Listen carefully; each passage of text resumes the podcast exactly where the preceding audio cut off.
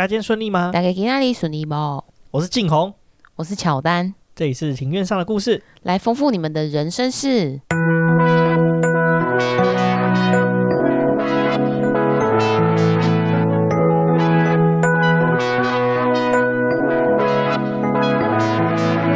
我们透过历史、书籍、电影、风土，带你进入那些看似很远却其实离我们很近的事，在这里扩散你我的小宇宙，还有那些故事所延伸出的观点。本节目透过 First Story Studio 上传，Google 搜寻 First Story 了解更多。好，我们今天录音的时间是九月十七号的下午啊。那在这个开始正题之前，先聊一下我们最近做的一些事情啊。首先，我们在上一集上一次录音的时候来不及讲啊。其实我们在台风夜的时候还有做另外一件事，就是我们去看了那个美秀集团的演唱会。对啊，美秀集团演唱会真的很不错，我觉得现场超炸，现场真的蛮炸的，很像大型的夜店，邪教仪式吧？哦，对，比较像邪教仪式，就真的大家都很疯狂，对，大家都蛮疯了，而且重点是因为演唱会的时候是可以录影的，像有一些演唱会是不能录音录影的，像我之前去看那个五月天演唱会就是不能录音录影，他们是有明确的规定吗？对，有明确规定是不能录，哦，但是美秀好像没有差。对，我印象中没有，所以大家都疯狂录起来，对，因为这太赞了。前面有些乡民是从头录到尾，对，我就想说，哎，他们的手好像都不会酸一样。对啊，这是超厉害的啊。不过美秀这次演唱会真的是蛮不错的啊，重点是因为说，呃，几乎我们想听的歌都有听到，这是蛮爽的一件事，这也是看演唱会的用意之一。对啊，就是我们之前有做一集那个讲彩球。然后就有提到《心闷》这首歌，然后现场听真的超爆好听。对啊，你一开始不是说什么《心闷》好像还好吗？对，我一开始觉得真的还好。我想说为什么静红好像很喜欢，但是这首歌真的是越听越喜欢，就像有些食物会越嚼越香的概念，大概就是这个路线啊。那美秀的演唱会真的是很炸，超赞，很喜欢。说到这个，我没有买美秀最新的一张专辑，你有买哦？就是那个啊，哦，恋人吗？不是恋人，是。很怪的那个 哦，你说有水晶的那个？对对，水晶的那个哦，多色宝山大王。对对对对，他的专辑其实也是跟着美秀的风格一样，就是很闹事。对，就很很有趣。哎，你你是有发在现实动态？对对，以前很久以前我有发过。哦，好，啊、可以再让就是听众回味一下。对的，这团真的是蛮酷的啊。那、嗯、会很喜欢美秀，其实也是很多原因综合而成，但是他们集很多流行性啊，而且他们的歌词啊，还有他们在讲述的一些事情，其实都还蛮有意义的。像他们有些歌是在讨论二二八的啊，有些歌是讨论做工的人啊，然后有一些歌就是很怪小，然后就是很北蓝的那种歌。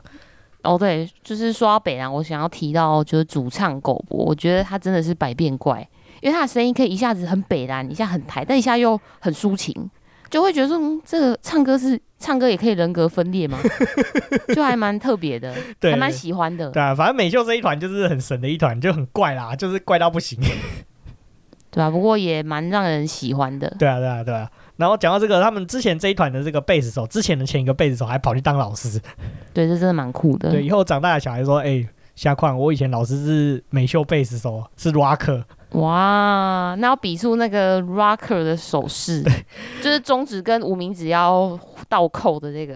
啊，那另外的话再分享一下说，说这也是之前有发在现实动态，就是我有看一本书叫做《烟囱之岛》啦。那这本书的话，其实是报道者集结他们一系列对于这个麦寮六轻所做的一个专题报道，集结成书，集结成册这样子啊。那我会知道这本书其实也是有一个蛮有趣的故事啊，就在我之前服务的公司，我之前在石化业服务嘛。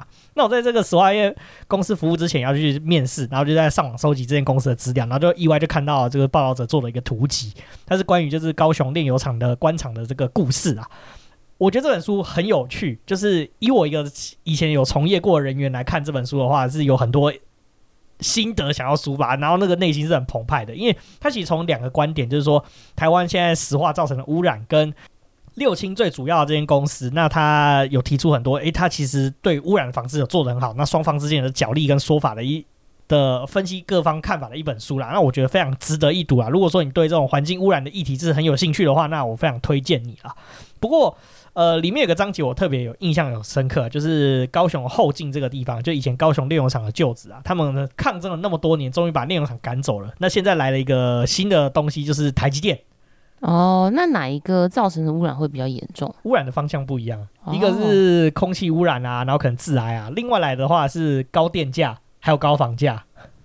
哦，对，因为就会附近很多建商开始盖很贵的房子，对啊就想说反正工程师很有钱，对啊，这是就可以炒房。赶走了这个万恶的化工厂，来了一个吃电怪兽兼房价怪兽。我其实不知道后进人怎么想啊，但是我觉得这是一个蛮好思考的一个题目。真的，这真的是有当初这后进人所想的这个期望吗？其实我我是蛮好奇的。好像也未必耶、欸。对啊，那总而言之，我也蛮推荐这本书啊。那讲到这个的话呢，我其实在我的 Medium 上面有写一篇文章，不过截至这集。播出的话，那个文章应该还是没有上稿，因为也是有排程啊。如果这篇文章上稿的话，再请这个听众朋友就是来看看文章到底写了些什么。我这这这里面写的比较详细啊，就是关于我对这件事情的看法，以及还有我看到之后，我从身边观察出来的新的故事，去衍生出了一些我的想法跟观点，就是来自石化背景的采购的心得，对，前采购的心得啊。好了，我们终于要进入今天的正题了。今天这一题的主题呢，就是不晓得大家有没有在这个台北的旧城区走跳啦。那旧城区的话，以前有个地方叫城中，城中的话就是以前台北是有城门的，你知道吗？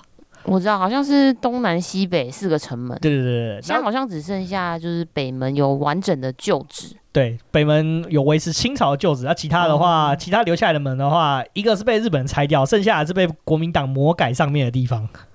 哦，就变得很怪。对对对对，好了，那这个地方围起来区域叫城中区啊，以前叫城中区啊，那现在就叫城中了。那城中的话，其实就是台北算是建成之后算很早发展的地方啊。以前的所谓的省政府就在这里啦，就是在清朝的时候，通常省府就会有城隍庙。那城隍庙对面的话，居然是一个吃俄罗斯菜的地方。对，其实这个地方，它这个位置算是就是风水学上来说，它算是庙冲。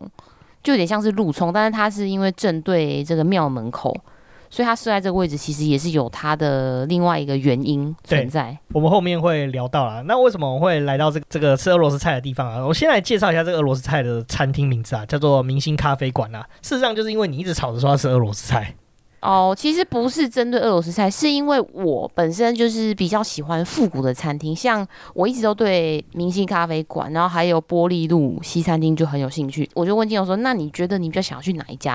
然后金友就说：“好，那我们就先去明星好了。”所以我们就去了。没错，因为玻璃路实在是复古到一个极致哎。哦，但是我还是想去吃。好了，我们改天也再去吃吃看啦。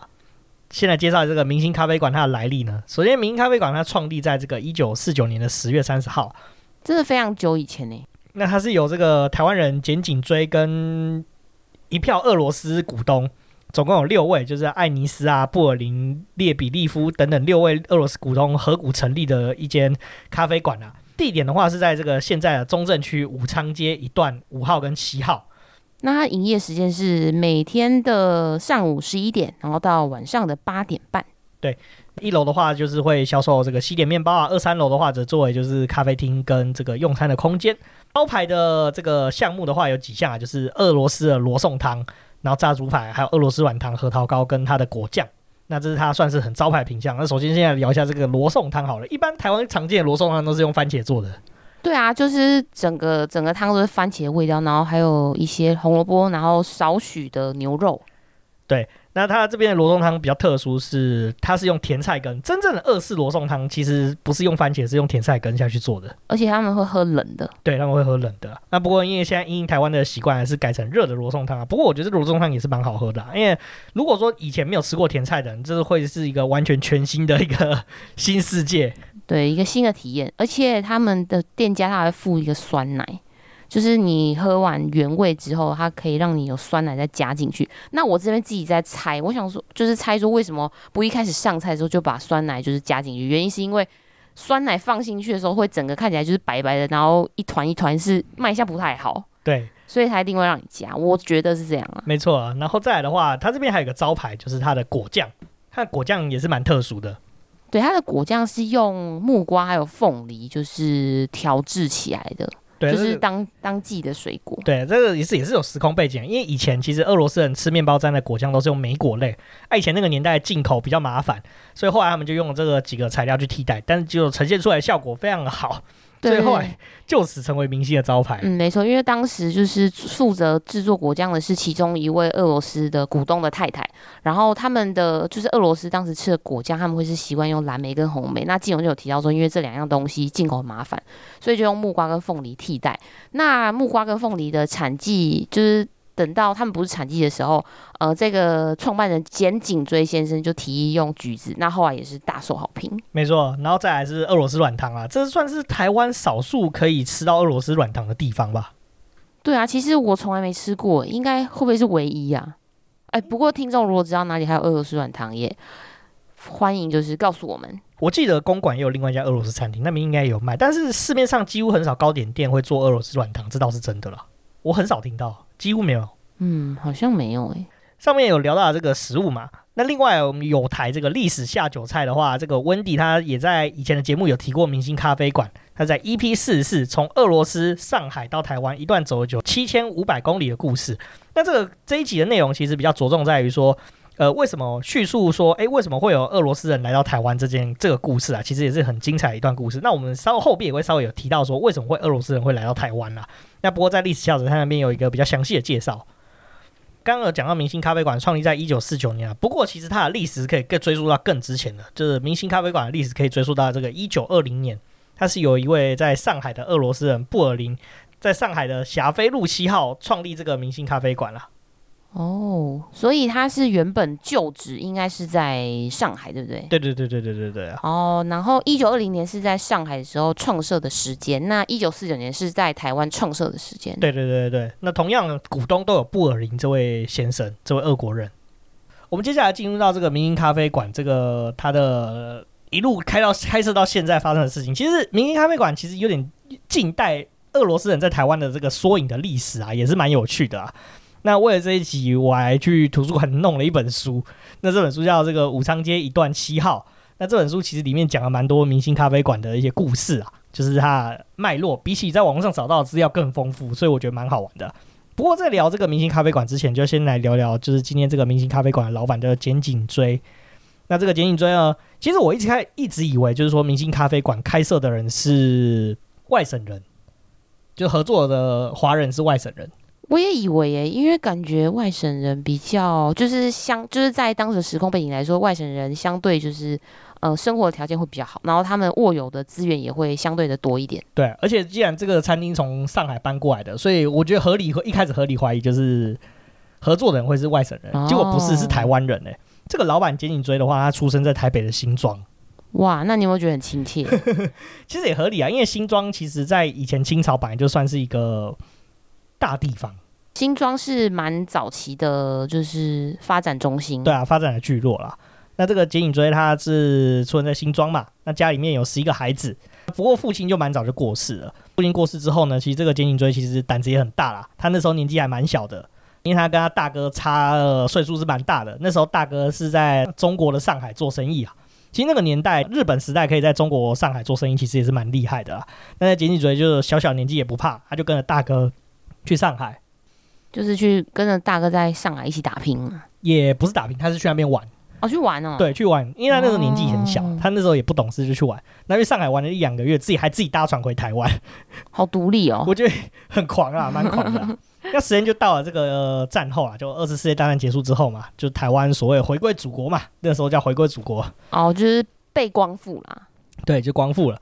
当时检警员大哥因为在上海做过生意嘛，所以其实跟国民政府的关系不错。那时候就接收了蛮多这个日本的房舍，所以在那个接收来的房舍就开设这个台湾的特产店啊，就是卖一些就是杂粮啊，然后凤梨酥吗？对，那个年代应该还没有凤梨酥啦，因为台湾特产不就凤梨酥？对，大概就是那类的东西。总而言之，是台湾的特产啦。啊、那并且经营这个外币买卖的业务啦。当时那个年代哦，其实是民间是可以换汇。其实我们出国的时候，你有发现吗？其实换汇不是银行的专利，其实很多那种民间都可以换。像马来西亚，我们不在路边就可以换钱。对啊，还蛮多据点可以换的。对啊，那去韩国也是啊，就到处都可以换。对，到处都可以换钱。所以说，其实这在世界好像是蛮常态的一件事情。就台湾少是算是比较少数说只能在银行换钱，因为我那时候去南美洲玩也是随地都可以换钱。哎、欸，对耶，这我倒没想到，好像台湾真的不会像路边就会有那种可以换汇的店。对对对对对对对对对。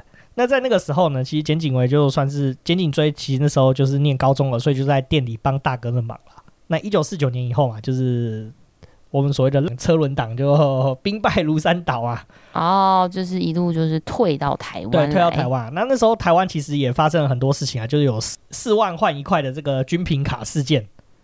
哦，均平卡就是大家一律平等。对对对对。那同时对于汇率就是有就是做一些管制啊，所以就开始禁止这个民间的换汇了。但是那时候啊，民间还是有这个换汇的需求嘛，所以说就产生黑市啊。那因为这个汇率是真的是比较好啦，大家都知道啊。其实我之前去阿根廷玩的时候也是这样子欸，就我去的前一年，他们刚好解除外汇管制。他们那时候有外汇管制的时候，就是你人在银行换到的汇率很差，你一定要带美金去黑市去换钱，才能换到比较多的，就是阿根廷的 peso。哦，那这样子就是那一段时间去银行办事情就不用领号码牌等那么久了。我每次都觉得去银行都要等好久。对，银行真的很久啊。那也是因为有黑市产生嘛。那简井追大哥的店就有提供这样的服务啦，就是私底下换汇的服务。所以说店里就有很多外国人出入在换汇啊。那当时其中有一个常客，就是今天的主人翁之一，就是艾尼斯，他是白俄人。因为简井追那个时候他是念建中的。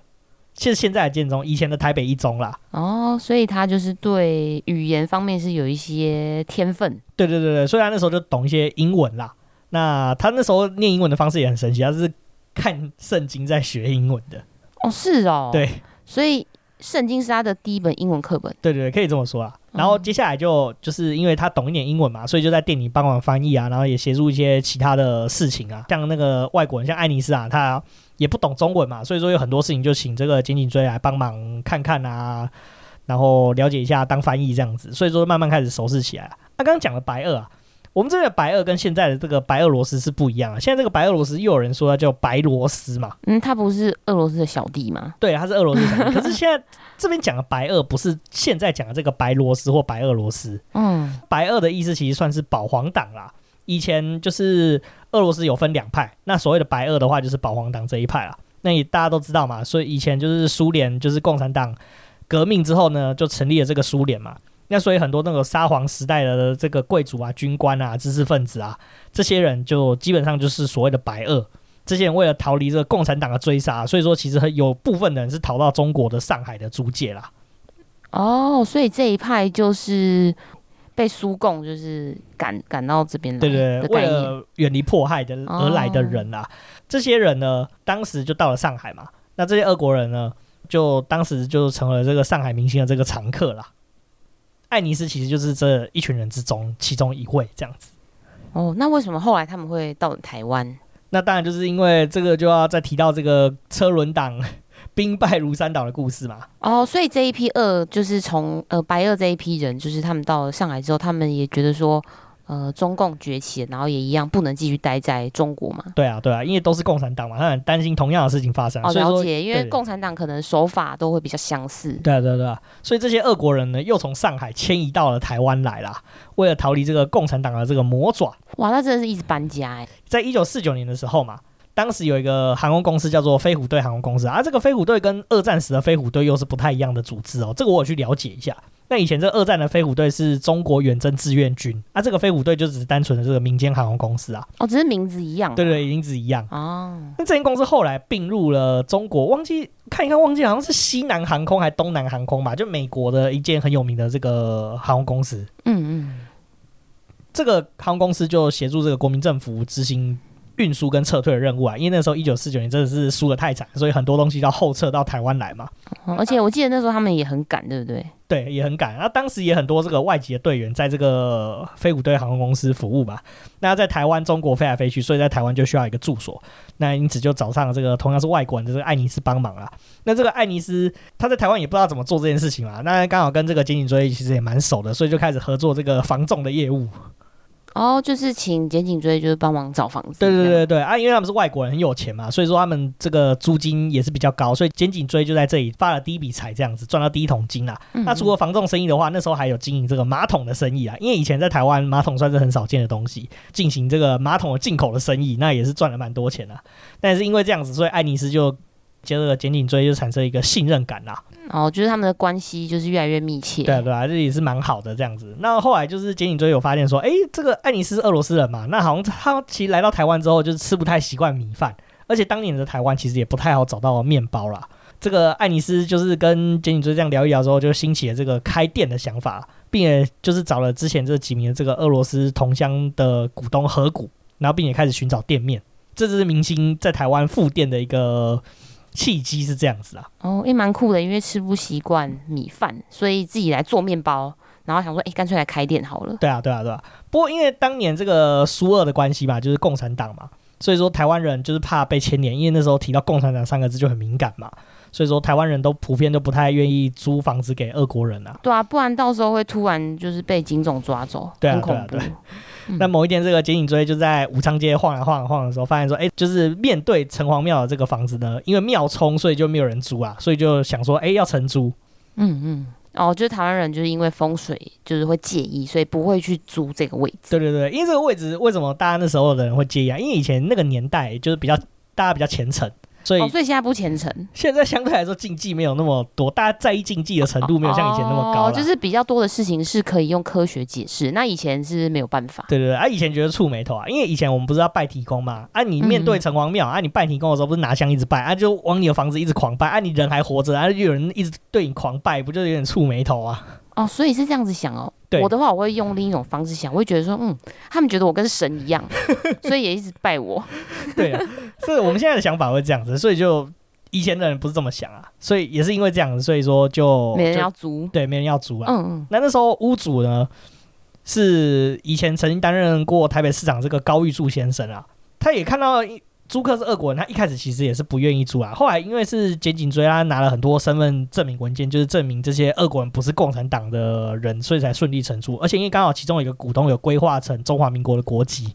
所以说刚好可以拿这个证明，就是说，哎、这个这个不是外国人，这是我们自己国家的人啊。那这高玉柱才勉强同意承租，而且他租的价格是比原本他预期要出租的价格还要再高。哦，所以说当时时空背景就是台湾人不敢租给俄罗斯人，是因为怕这些俄罗斯人他们是俄共，就是跟共产党有关系。对啊。对啊。但其实这一批要租房子的俄罗斯人，他们是反而是被共产党迫害的。对，没错，没错。哦后来这间店好不容易终于就开幕了，所以就在一九这个四九年的十月三十号正式开幕。啊，初期的时候其实也是只有面包店啊，其实在隔一年的时候才在二三楼开设这个咖啡厅啊，并且在这个一九五三年的时候把这个现在的这个店址给买下来啊。那这间店开立是非常的不容易啦，各个股东其实也有各自的职责啊，像刚刚我们讲到这个爱尼斯嘛，他其实是这个以前俄罗斯帝国亲卫队的这个皇家侍卫团的团长。那其实是末代沙皇尼古拉二世的亲戚，其实他的头衔是真的蛮酷的，对，蛮酷的，他是很酷。那在这个《武昌街七号》这本书里面有很大的篇幅在描描述他的故事啦，他是一个算是很有以前那种帝国风采的，就是贵族风采的那种人物啦。然后也是两袖清风，也是一个很好玩的人啊。那同时他也是这间店的最大股东。那他担任这个经理跟统筹店内事务的工作。刚好提到这个布尔林啊，他其实是上海明星咖啡馆的老板之一啊。那他负责制作面包，而且因为他也规划中华民国的国籍，所以说有国民的身份可以申请营业执照。列比利夫这也是另外一个很重要的股东。负责就是制作俄罗斯软糖跟火腿，因为他以前好像也是跟皇室有点关系，所以他知道就制作俄罗斯软糖的秘方。哦，因为以前就是俄罗斯软糖只有皇室可以吃的。对对对对对。另外一位股东叫做拉利果夫，他是以前联勤兵工厂的火药顾问啊。其实没有拿钱出来，他只提供一个东西，就是营业用的冰箱。我想这样也可以入股，到底是怎样？所以，哎，他为什么会有冰箱？也太神奇了。他就是有办法从上海弄到一个营业用的大冰箱哦。以前一卡冰箱就可以入股，入股真简单了。诶，但是其实冰箱是真的蛮重要的。对，因为如果没冰的话，那个 食材都坏掉。对，那另外一位股东的话叫妮娜张，其实也是俄国人啊，只不过因为她嫁给了这个当时的中华民国立委叫张大田。所以说，他也曾加入了股东，而且还带了三个会制作面包的这个热河人师傅协助厨房的工作。热河人是一个地方吗？对，热河以前台中国中华民国在大陆的时候有一个省叫热河省。哦，就是燥热的热，然后河流的河。对对对对对对，有这个省。嗯其实那个时候，其实除了在台湾的这个俄国人很常光顾明星以外啊，就是外国大使馆跟达官显贵，其实都会派黑头车来这个明星咖啡馆，因为等在傍晚的时候有新鲜的面包出炉可以吃。这样，哎，其实面包出炉的时候真的蛮令人兴奋的。对，因为我觉得所有的面包刚出炉都很好吃。对啊，对啊。这个上述提到的这些人以外呢，还有一个很重要的人也很常出入在此地啊，就是蒋经国跟蒋经国的夫人蒋方良女士，其实。以前也很常出入在明星咖啡馆。不过后来因为蒋经国慢慢的就是在这个政府的内部就是担任一些要职啊，所以因为这个原因。所以蒋方良就开始很少出入在明星，不然以前他会在明星唱歌跳舞，然后跟大家一起过俄罗斯新年。哦，对啊，因为蒋方良他本身是俄罗斯人，然后他好像蛮喜欢吃明星咖啡馆的俄罗斯软糖。对啊，对啊。那讲蒋方良的话，他是很神奇的一个人。他虽然是外国人，可是他嫁给蒋经国之后，他就几乎就有点像那种中国媳妇的样子，就是从这个镁光灯上消失。而且他过世之前还拒绝这个国史馆的口述历史的邀请啊，所以有一些秘密就跟着他一起。带进了棺材，哦，就是很多人都没有办法了解他真正就是经历了什么。对对对，我觉得这部分是真的有点可惜啊，说实在，嗯，有一点。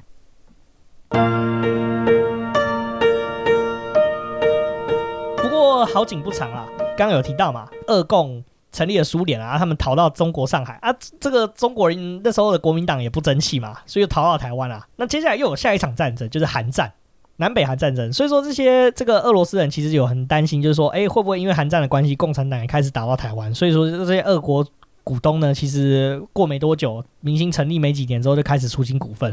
就一九五三年，这个布尔林就原本在上上海明星的股东之一的这个布尔林呢，他就卖掉股份移民巴西。隔年，这个列比利夫也决定卖股，就离开台湾了。那后来呢？另外一个最大股东艾尼斯呢，他其实也想离开台湾。他那时候跟那个已经移民的美国这个俄罗斯粉红知己，是红粉知己，不是粉红知己哦，红粉知己，对对对对对，就也想说要移民啊。所以其实跟其他的股东就协议，就是卖掉这个店家。那后来因为利益没有桥拢啊，那股东其实闹得也不是很愉快啦。这时候就发生一件事，就是一九六零年的时候，有买主愿意出一百二十万买下这个咖啡馆的这个店址。那后来反悔，只愿意出这个八十二万五千元买，而且还要卖方吸收这个土地的增值税跟卖屋的增值税。哦，所以就就是要杀价的意思啊？对，不只要杀价，然后而且就是反正就是闹得很不愉快。你自己想嘛，我卖你东西，然后税还要我负责，这很奇怪吧？对啊，那这样子就不要卖它啊。对啊，对啊，对啊。后来没有卖成吧？后来还是有卖成啊，因为其实那时候爱尼斯还是蛮想离开的，但是因为这件事情，因为那时候股东之间的利益瞧不拢嘛，其他股东又坚持说，哎，就是要用一百二十万当时这个数字，然后去做分各自股份的分摊，可以分到卖掉的钱。因为对这些股东来说，他们就是只想赶快逃。对对对对对，然后对爱尼斯来说，他最后很可怜，就是基本上。卖是卖掉了，但是问题是，他手上其实最后拿到利润很少，然后也没办法移民，所以搞得他两头落空了。哦，这样真的也是有点惨。对啊，所以在这个最终就是这个房子卖掉了嘛，就所以就明星就第一次结束营业了。隔年呢，简景追呢觉得这样子不太好，他还是心系明星，所以说他就跟其他俄罗斯股东想从他们手中把这个股权全数接手过来，并且独资经营，那并且跟新的房东。呃，协议啊，用太太的名义再次租下这个武昌街七号啊，那并且就是聘用这个艾尼斯当顾问啊，因为我刚刚讲到啊，因为艾尼斯他刚刚就是最后卖掉明星的时候，他其实最后没拿到什么钱呐，而且因为他的身份的关系，因为他当时没有规划中华民国的国籍啊，所以他护照上面其实是没有国籍的人。那没有国籍的人的话呢，在台湾是很难获得工作的，而且也没有办法在台湾居留啦。哦，所以也是他想说，嗯、呃，因为刚好爱尼斯他也没有要离开台湾，那就不如就继续合作。除了这个以外，还有一个很重要的原因，是因为其实今天剪颈椎可以如此发达，跟爱尼斯是很有关系的。哦，所以他其实对爱尼斯应该也是有一种感激的情分在。对，没错，就感激他们算是亦师亦友的关系啊。而且爱尼斯其实因为这件事情其实很失落啦。啊，你说因为明星就是那那度分分崩离析的时刻，对啊，对啊，就是因为这样子，所以他其实也是蛮失落，也是蛮。过得蛮不得志的啦，后续其他也是因为这件事情之后身体也不太好，那也是因为简颈椎把这个股份接下来，让他成为顾问，他才有办法继续留在台湾，不然他他是没有国籍的人。那这样感觉就要变成街友了耶。对啊，就是哪里都去不了，所以他的下场没办法赚钱，对，真的蛮可怜的，所以才又再次评估他。前面刚刚有提到嘛，这个俄罗斯股东都离开了之后呢，客群就改变了嘛，因为就比较少俄罗斯人会开始来光顾了嘛。对，而且因为俄罗斯股东离开的原因，所以店内就不会有人，就没有人知道说俄罗斯软糖的秘方啊。啊，这个简景追其实也是很蛮厉害的，因为以前这个会制作俄罗斯软糖的这个列比利夫啊，他就想说简景追是台湾人嘛，华人嘛，所以让他进厨房看一看，应该也没什么关系啊。他就靠了这唯一一次进厨房呢，成功复制出了这个当时的这个俄罗斯软糖。哦，他就是用之前的记忆，然后去把它做出来。对对对对对对对，嗯，那有天分哎，真的蛮有天分的啊。刚刚也有提到啊，说原本就是这店就是以俄式糕点为主打嘛，但是俄罗斯人都慢慢扫掉，离开台湾之后呢，就必须想出新的经营对策啊。他就决定说，哎，要制作巧克力蛋糕，就是取代主打之前的这个俄罗斯糕点，但他又不会做。不会做蛋糕，对，他不会烘焙，完全不会，而且之前的师傅全部都跑光光了，所以就陷入一个算是蛮重大的经营危机啊。然后后来就是靠着就是海外讲电话，因为香港那边就是有一些教烘焙的书，他就靠着用电话口述的方式，那开始学习土法炼钢怎么做烘焙，那硬生生是弄出了台湾第一个巧克力蛋糕，厨师都没有了嘛，所以原原本生产的面包也都没办法生产，他就是靠着这个方式又生产出了面包，口味还差不多。哦，所以你是说他？打电话是打到香港去，是找他的朋友吗？对对对，找他朋友就是。哦，然后就是可能一边讲这个食谱的内容，然后他就是用听的，然后就做出来。对对对，然后挤出这个面包跟蛋糕的配方这样。对，而且就是当时他做的是台湾第一个巧克力蛋糕，因为其实大家知道。台湾在传统啊过生日的时候，其实是喜欢红色的东西。巧克力蛋糕它是整个黑色，所以他当时做出这样子的产品是蛮挑战市场的。对啊，因为那时候黑色大家都觉得说是除了无锡朗才会出现黑色这种东西，就是比较比较不吉利吧，就不会联想到说这个时候拿来当做生日蛋糕。对啊，但是因为后来啊，它这个东西实在是太好吃了，所以就是大众就是慢慢的接受，对，就是也开始爱上了这个巧克力蛋糕。那时间到了这个一九六六年了，这个星光集团的创办人吴火狮啊，想替母亲定制像寿桃那样层层堆叠的蛋糕，因为我们都知道啊，寿桃是可以堆叠的嘛。那所以说，这个金井追他就发挥他的想象力，他就从这个民俗记忆的这个陀螺之中得到一个灵感，开始制作出这个多层蛋糕，就是我们现在看到这种多层蛋糕的雏形，其实在台湾那时候是来自于他的这个想法啦。哦，所以其实是因为他想要陀螺，然后才会做出这个蛋糕，啊、多层蛋糕。没错。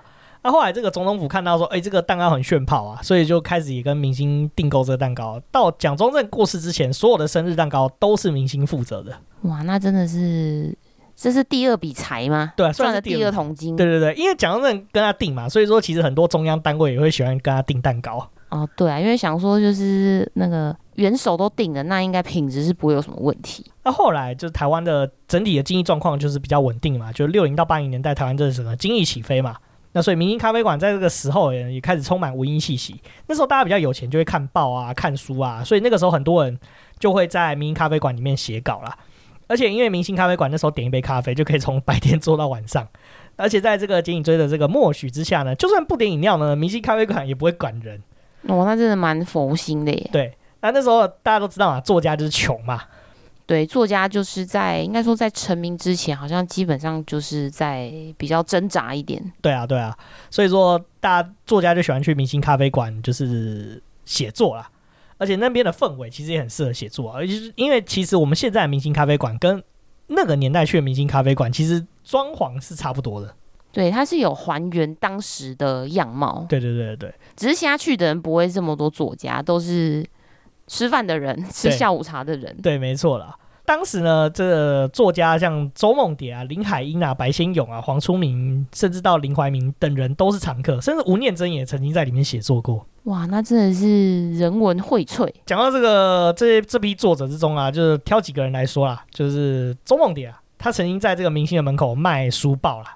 他那时候还曾经二婚在这个明星的店门口啊，后来哎，明星的人就知道说，哎，钟梦蝶这个人是很有风骨的这个文人，那所以就习惯就把这个牛奶跟面包就放在摊子旁边啊，就让这个钟梦蝶饿的时候可以吃这样子，哦，避免他再次昏倒。对对对对，那在另外这个白先勇的话，大学时代其实也很常来这个明星参加聚会啊，自己本身。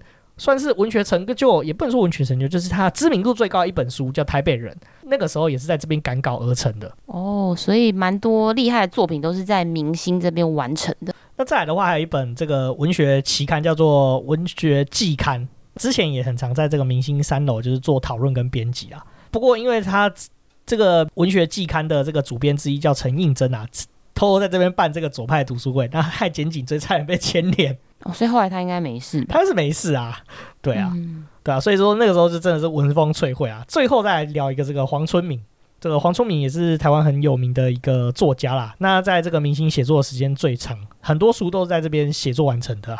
那这个明星在歇业的时候，简井追还把这个明星的桌椅送给黄春明。嗯，你说他歇业是第一次歇业的时候吗？第二次歇业，他后面还有一次歇业。哦，了解。对，接下来我们就讲到为什么明星后来又再歇业一次啊？接下来都知道，时间到了这个一九八零年代、一九九零年代，那时候解严的。解严之后呢，台湾的钱真的是多到爆出来，那时候股市首次大爆发，上万点。也就导致台湾人的生活水准提高，饭店一间一间的开，然后呢，喝咖啡跟吃点心的人变得越来越多。对，那选择也变得很多嘛，就是大家可以去饭店吃，不一定要来明星吃啊。所以那时候明星的生意就开始慢慢的变不好，那员工也开始被挖角，因为其实明星算是很早期的咖啡厅啊，所以说他的员工就是有很多高水准，就是在这个行业算是很高水准的人才，所以就被重金挖角。那是因为这个股市大发的关系啊，那而且以前又有听说啊，就是在明星，就是你点一杯咖啡可以从早做到晚嘛，所以就那个炒股族就开始涌入明星了，在此喧闹，然后在这边看就是看股票这样子，然后而且因为股票好嘛，就开始哦睡睡睡睡睡，那股票不好的话就独行瓜，甚至还有人要从这边跳下去啊，那让这个原本这个安静的明星的文艺环境就荡然无存，那作家就开始受不了了，就开始渐渐离开。更雪上加霜的事情是，很多客人因为股票赔钱，就开始赖账不付钱。哇，这真的是奥客哎，真的是这样，没错啦，嗯，很过分。因此也是受到这个影响啊，所以在这个一九八九年的十二月二十一号，哎，这天应该是冬至啊，所以要吃汤圆。但是他们选择在这一天吃汤圆的时候歇业了。对，但不过明星也不是全部歇业啊，他就是一楼的这个面包店还是留着，二三楼就租给素食餐厅，叫做居人汤啊。那原本其实明星是打算说，哎，三年之后再重新开张啊。不过因为后来二三楼的店家打下一个十年的契约，而且再加上一再的展延，所以这件事情呢就没有成立了。不过因为明星真的是在那个年代算是一间很有名的咖啡店，所以就每隔一段时间就有走进去这个一楼的这个面包店，就开始询问说，哎，你们二三楼什么时候在开咖啡馆？那实在问的人实在太多，后来简井追就干脆就是在一楼就放一本联署书啊。他就试探一下，说到底有多少人要明星重新开门这样子。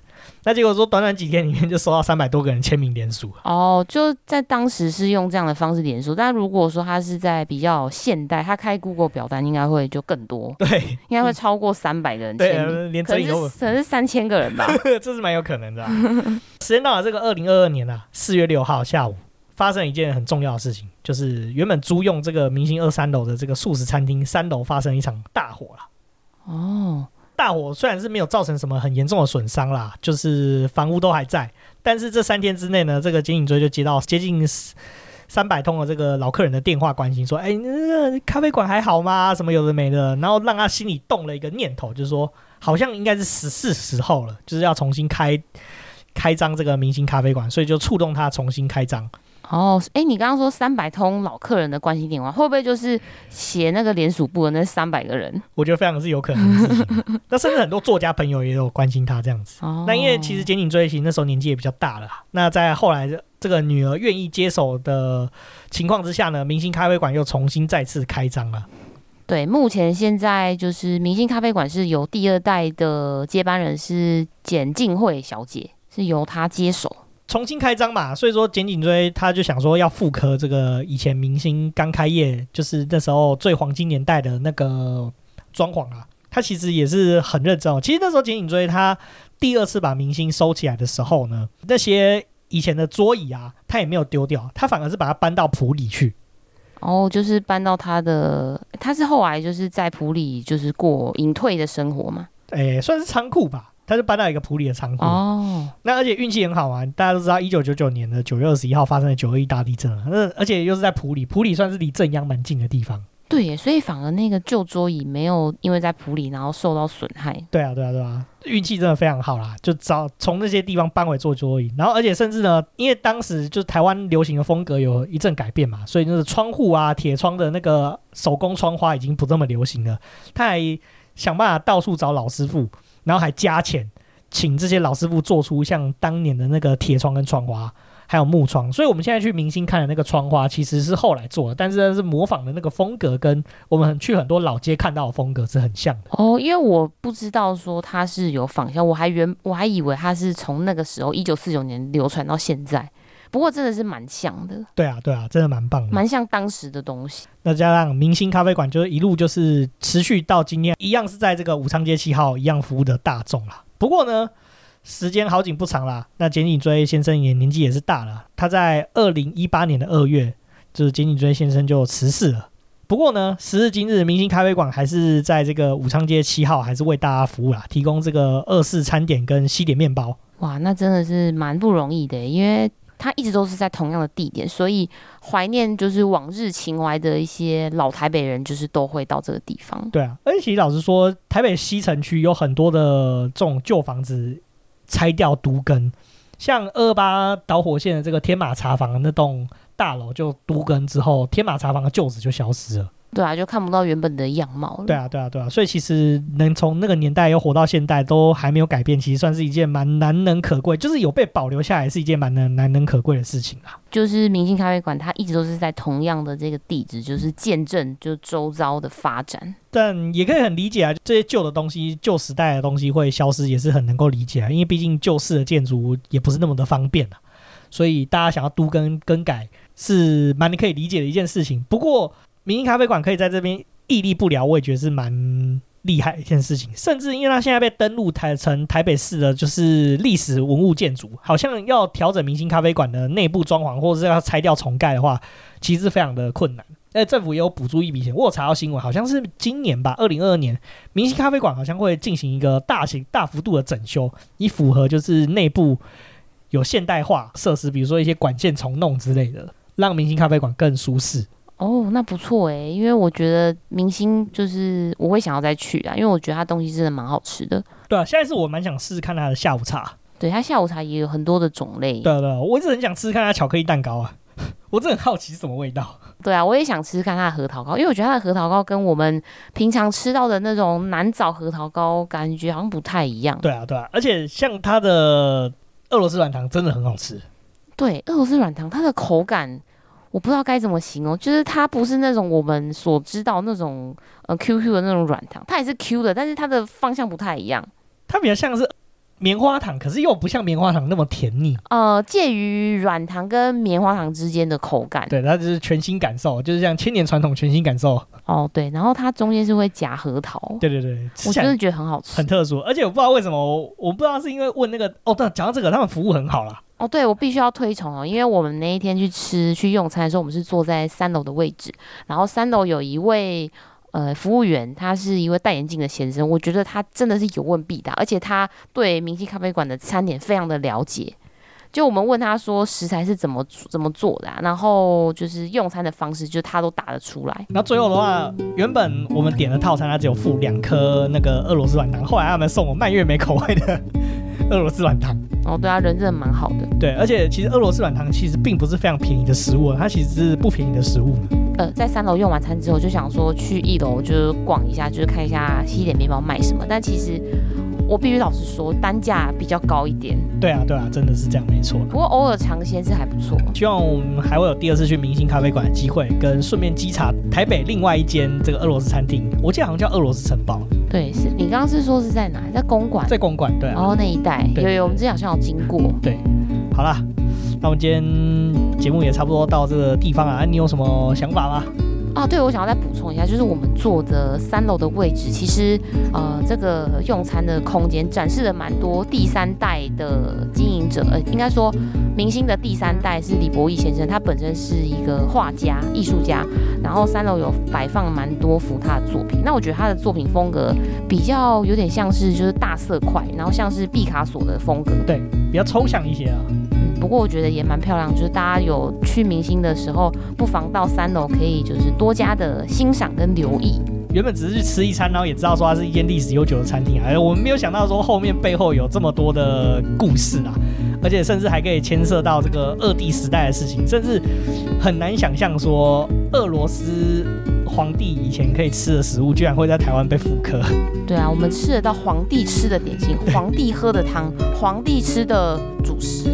对啊，哦对，然后我还要我还要讲一个，就是说，呃，因为对我来说，明星咖啡馆，我本来就是以为它只是一家长得比较复古的餐厅，但没想到它真的是历史悠久到有一本书，然后还有维基百科的条目专门在写它。对，我也是，真是蛮特别的。好啦。我们今天差不多也讲到这边了。如果喜欢我们节目的话，请到 Apple Podcast、Spotify、Mixer Box、First Story 帮我们打新评分、加留言，并且分享给你所有的朋友哦。那也欢迎追踪我们的 IG 账号是 Story on the Yard，可以在放大镜搜寻“庭院上的故事”，就可以找到我们。IG 上面会有我们的生活动态啊、景点推荐啊、Podcast 书籍以及推荐，以及我们最近吃了什么东西呢？然后不管你在什么的管道留言，我们都会在节目上一起回复哦。那我们就下次见，拜拜。